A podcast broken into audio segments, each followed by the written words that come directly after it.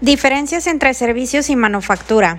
En los servicios las necesidades del cliente y estándares de desempeño son difíciles de medir e identificar.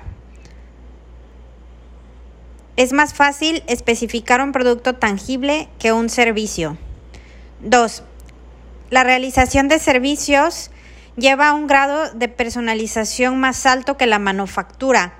Médicos, abogados, agentes de ventas y empleados de distribución de alimentos deben hacer sus servicios a la medida para cada uno de los clientes. En la manufactura la meta es la uniformidad. La productividad es la relación entre cierta producción y ciertos insumos.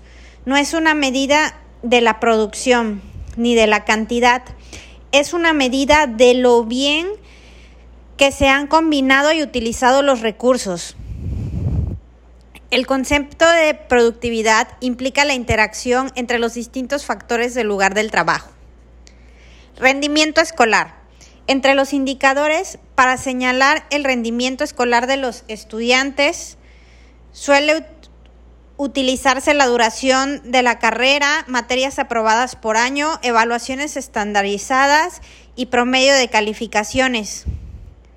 Los valores académicos pueden verse disminuidos por características personales como motivación, expectativas, metas, así como por características familiares, nivel educativo y tipo de ocupación de los padres, la necesidad del estudiante de trabajar, un mayor nivel educativo y ocupación de padres puede motivar a lograr un mayor rendimiento escolar.